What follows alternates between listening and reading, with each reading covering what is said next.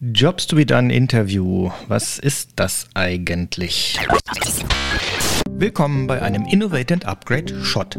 Hier geht es kurz und knackig um ganz praktische Fragen aus dem Bereich Kundeninterviews, Jobs to be done und Wheel of Progress. Mein Name ist Peter Rochel und jetzt geht's los.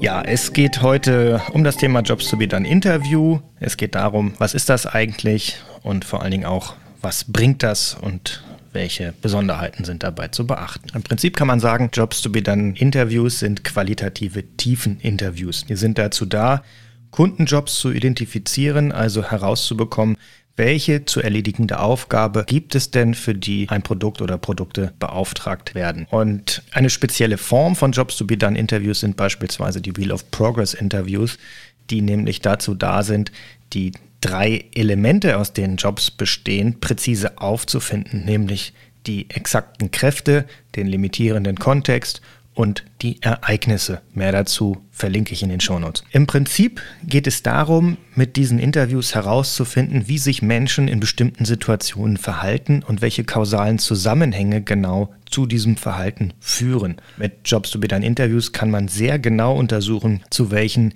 Bedingungen Menschen dauerhaft ihr Verhalten ändern oder eben ein neues Produkt, dein Produkt kaufen, dazu wechseln oder was anderes machen. Das Besondere dabei ist, dass es keinen vorgefassten Fragenkatalog gibt. Dafür aber haben sie eine sehr klare Interviewstruktur, die sich für Laien durch reines Zuhören kaum erschließen lässt, weil es scheinbar viele Sprünge gibt. Also auch dazu äh, stelle ich einen Link in die Show Notes zu dem Interview mit dem Espresso-Kocher, falls du es nicht schon gesehen hast. Da ja, kann man das nochmal beobachten. Aber auch wenn es scheinbar sprunghaft ist, folgt so ein Interview immer einer ganz klaren Struktur und auch Reihenfolge. Es ist eher eine investigative Detektivarbeit als jetzt eine Befragung. Eine Befragung ist es tendenziell überhaupt gar nicht. Diese Interviewstruktur und die Auswertung sind absolut entscheidend und essentiell für die Verwertbarkeit der Ergebnisse.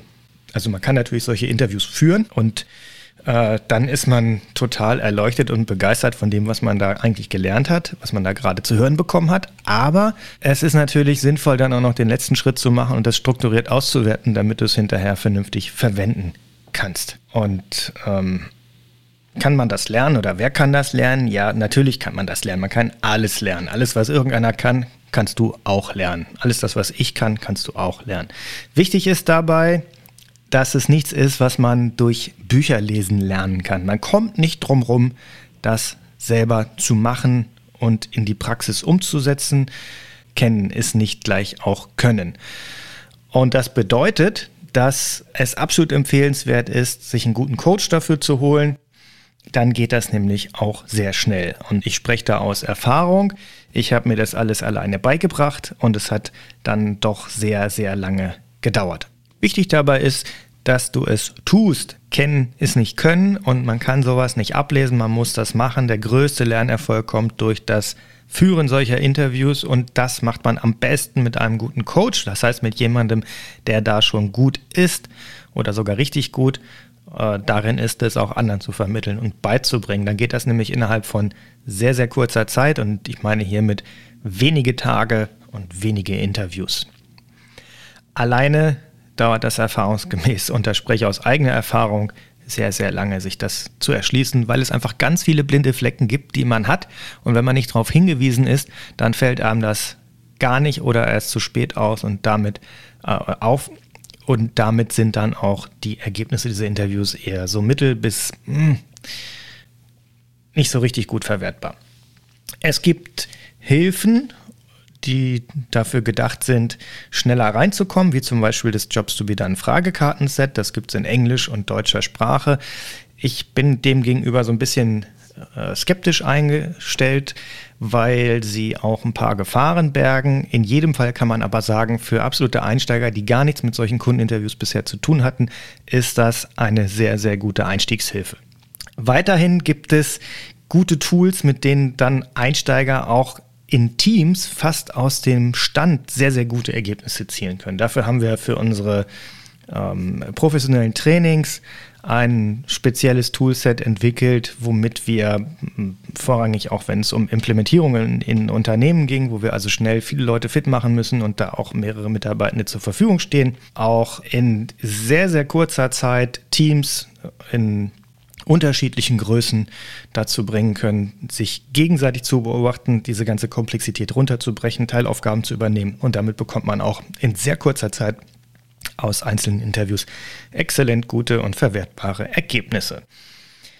Wer jetzt schon Interviewerfahrung hat mit Kundeninterviews, für diejenigen ist das in aller Regel zunächst mal ein bisschen hart, weil man da vieles anders macht und einem dann auch sehr schnell auffällt, wo überall die eigenen blinden Flecken sind. Und das ist natürlich nicht immer so super angenehm.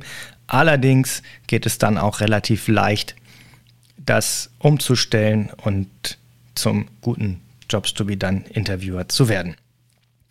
Ja, jetzt noch die Frage, was bringt das Ganze, wenn man es dann gelernt hat und wer es kann oder wer es macht. Das kann man ja auch, äh, man kann solche Interviews fertig einkaufen, die Ergebnisse dafür abkaufen. Äh, man muss das nicht selber machen, aber wer das selber kann oder macht, der ist in der Lage, damit in ein bis zwei Stunden inklusive Auswertung auf dem Wheel of Progress herauszubekommen, wenn es dann im Gespräch mit Kunden ist, wenn man mit Kunden solche Interviews führt, weiß man dann mit hoher Gewissheit, wo es nämlich, worauf es wirklich ankommt in Bezug auf die Produkteigenschaften. Man weiß, worauf es ankommt, wenn man seinen Markt definieren will, wo nämlich der Markt für einen bestimmten Job ist. Gibt es diesen Job? Welche Jobs erledigt mein Produkt? Welche Jobs, Pains und Gains äh, sind da drin? Worauf kommt es an fürs Value Proposition Design? Und was ist auf welchem Kanal, in welcher Kanalphase, in den Kanälen im Business Model nämlich tatsächlich relevant und äh, was brauche ich, um Kunden zu loyalen Fans zu machen.